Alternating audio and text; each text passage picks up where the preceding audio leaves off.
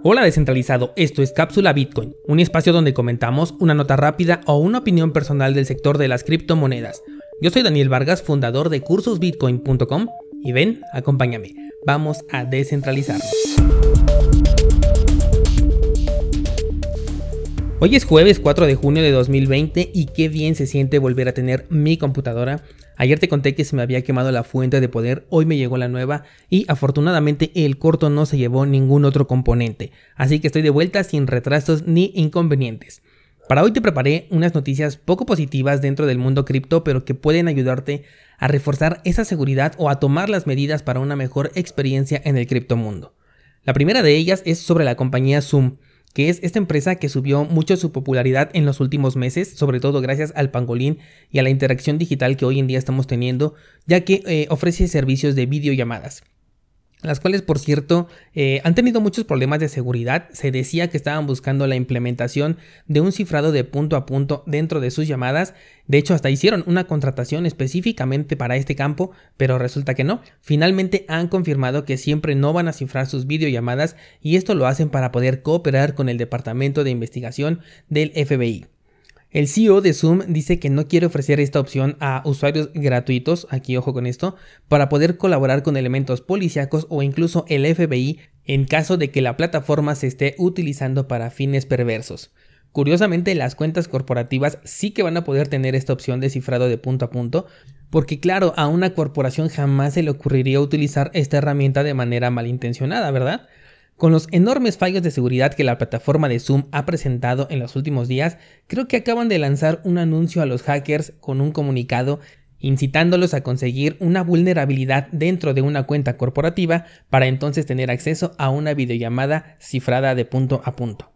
Una lamentable decisión la que han tomado, pero afortunadamente nuevos servicios como el del navegador Brave ofrecen esta opción de hacer videollamadas con una encriptación eh, completa de punto a punto Así que para quienes les es importante el tema de la privacidad, bueno, pues tienen esta opción del navegador Brave.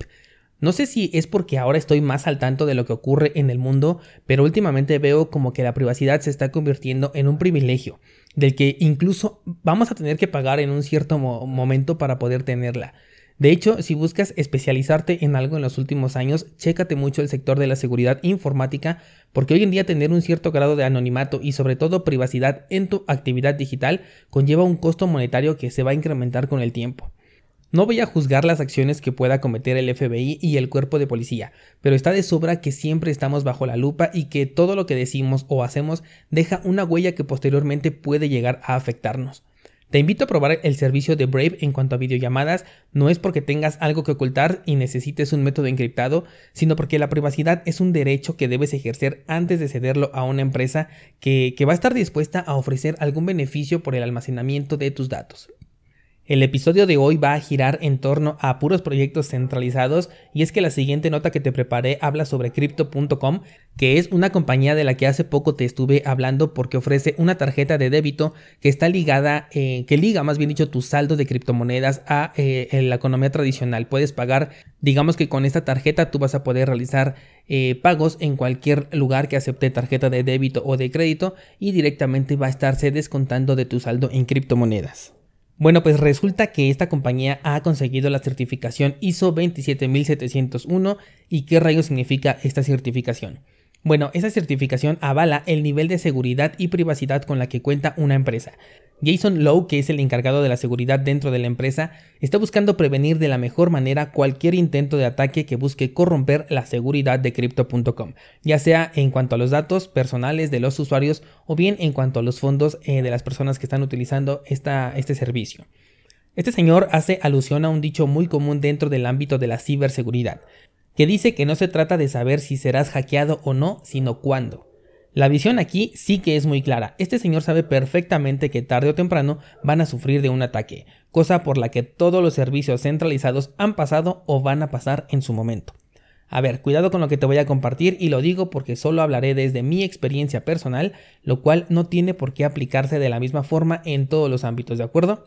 Ahí te va. Las certificaciones ISO se relacionan directamente con altos estándares de calidad en los servicios que las compañías están ofreciendo, ya sea en procesos, en calidad, en seguridad, etc.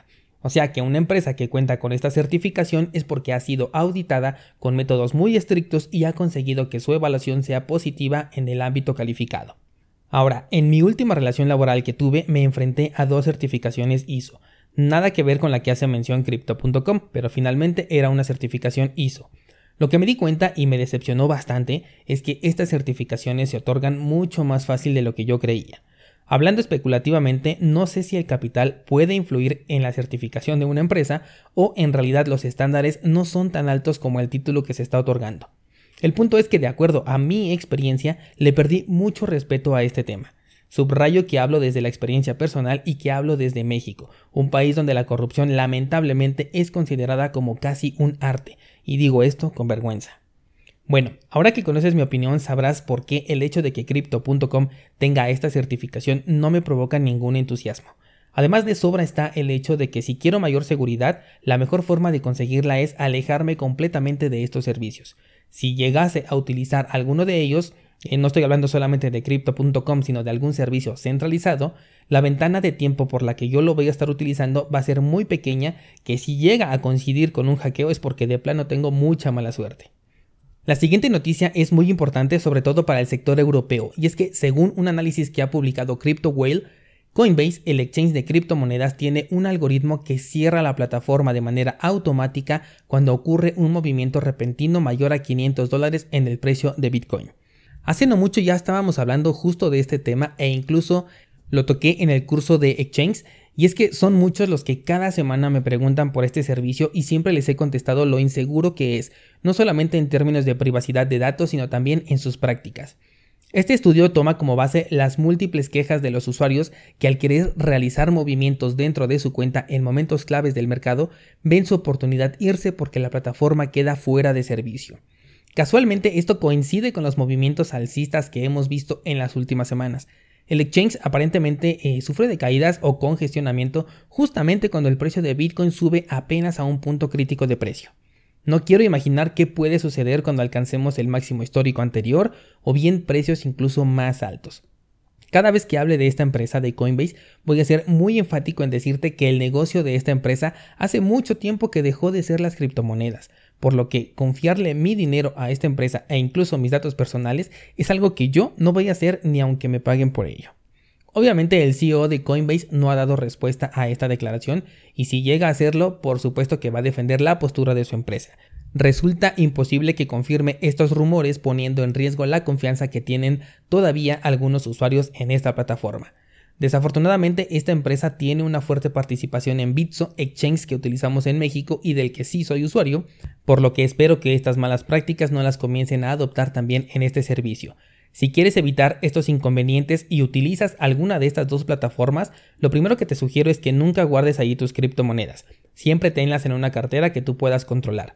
Cuando quieras vender tus bitcoins, cuando llegue ese movimiento alcista que tú estabas esperando y quieras aprovecharlo, lo que puedes hacer es utilizar el exchange de nuestra plataforma que pongo a tu disposición. Te voy a dejar el enlace en las notas de este programa, el cual te va a permitir realizar un intercambio de criptomonedas al mismo tiempo que estás realizando la transferencia. Entonces, supongamos que tú tienes tu dinero en una cartera que controlas, ahí tienes tus bitcoins, vas a realizar una transacción enviando los bitcoins directamente a tu cartera de Bitso o de Coinbase, porque estamos tomando estos dos como ejemplo, pero cuando realices esta transferencia lo vas a convertir directamente a una moneda estable que maneje la aplicación que estás utilizando. Por ejemplo, en Bitso lo puedes recibir directamente con TrueUSD o lo puedes recibir en DAI.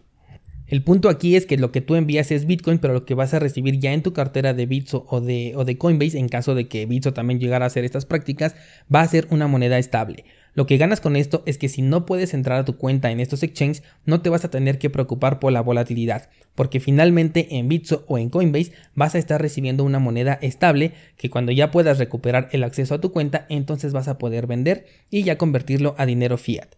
Y estoy suponiendo que lo vas a convertir a dinero fiat porque utilizar Bitso o Coinbase significa que estás buscando un canal de entrada y salida entre tus criptomonedas y el dinero fiat. Porque ahora, si no es así, si, no necesariamente utilizas dinero fiat, definitivamente no tienes por qué utilizar Bitso o Coinbase y puedes utilizar siempre una cartera de custodia, una en la que tú tengas em, el control de tus criptomonedas. Así que ahí te paso el dato para que no te ocurra esto, te dejo el enlace del exchange que te mencioné en la descripción del video y si no sabes cómo utilizarlo también en YouTube tengo un video en donde te explico cómo hacerlo. Aquellos que son descentralizados en el curso de exchange también tengo ahí una clase al respecto. Y ya que estamos hablando de Bitso, déjame comentarte que este exchange está incentivando el uso de la plataforma, regalando 5 criptomonedas DAI a usuarios nuevos que abran su cuenta y depositen una cantidad de 100 DAI, o sea, 100 dólares. Antes de que corras a abrir tu cuenta, déjame decirte que esta es una de las estrategias más comunes que llegué a ver en Coinbase. ¿Recuerda que te dije que esta empresa de Coinbase tiene una fuerte participación en Bitso? Bueno, pues Coinbase en diversas ocasiones regaló un montón de dinero en criptomonedas por hacer una u otra cosa, pero finalmente conseguía que tuvieras una cuenta con ellos y además que la validaras con un proceso de Know Your Customer en el que se ven involucrados ya tus datos personales y los tienes que avalar con documentos oficiales. Quiero que consideres esto no solo para el entorno cripto, sino para cualquier cosa en la que puedas aplicarlo. Cuando algo es gratis, entonces tú eres el producto. Pero cuando te pagan por ese algo es porque quieren algo de ti. Están haciendo una inversión con tal de conseguir ese algo. ¿Qué es? No lo sé, aunque seguramente pueden ser tus datos personales. Así que no lo veas como 5 criptomonedas DAI que te están regalando, 5 monedas gratis, no, estás vendiendo tu información personal a cambio de 100 pesos mexicanos, una cantidad muy pequeña por algo tan valioso. Por esta razón soy muy enfático en que tengas un plan de salida bien definido eh, con respecto a tus criptomonedas cuando las quieras vender y que además tengas diferentes opciones. En el curso de cómo hacer una estrategia de inversión te enseño diferentes formas de salir de Bitcoin, pásate a checarlo. También ahorita estamos con el curso de mixers de Bitcoin con el que vas a poder eh, hacer que se pierda eh, el rastro de movimientos futuros con los Bitcoins que hayas comprado, por ejemplo, en Coinbase, en Bitso, en Binance, donde sea, en cualquier empresa centralizada en donde puedas tener un rastreo de tu cuenta, vas a aprender a eliminar las huellas de estos Bitcoins. Recuerda que blockchain es un registro inmutable y de libre consulta, o al menos la blockchain de Bitcoin es así. Entonces, todo Bitcoin que entre a través de Coinbase, Bitso o cualquier otro entorno centralizado puede ser rastreado gracias a blockchain. De hecho, no sé si has escuchado sobre estos famosos ataques llamados Dust Attack, que son ataques de polvo, en donde llegas a recibir una transacción de solo un Satoshi. Un Satoshi llega a tu cuenta cuando tú no lo transferiste, ni lo pediste, ni nada. Esto se convierte en un dispositivo de rastreo para tu cuenta, es como si te colocaran un rastreador, porque gracias a blockchain es que puedes dar seguimiento a dónde se mueve ese Satoshi que te han enviado. Esto también te voy a enseñar a evitarlo con el curso de mixers de Bitcoin, así que no minimices tu seguridad, no vendas tus datos personales por algo tan efímero como 5 DICE, y por cierto, esto solo es para usuarios nuevos, así que si tú ya tienes cuenta en Bitso, pues simplemente no aplica para ti. ¿Cómo ves descentralizado? Un episodio que sin duda nos hace reflexionar sobre qué tipo de uso le estamos dando a nuestras criptomonedas. Si tuviéramos una economía Bitcoin totalmente descentralizada, este tipo de problemas serían solamente un mito.